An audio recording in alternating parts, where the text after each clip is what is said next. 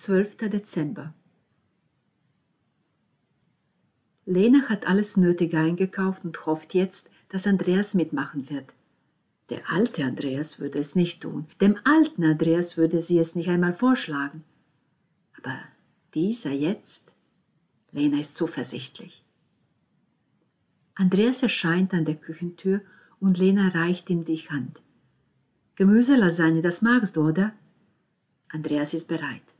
Sie bindet ihm eine Schürze um, sie stehen nebeneinander, jeder ein scharfes Messer in der Hand und schneiden und schnippeln und zerkleinern und zerteilen.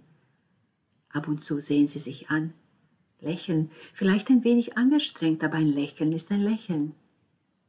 Hände berühren sich, Arme streifen sich, Ellenbogen stoßen aneinander. Ein Lächeln hier, ein Blick da.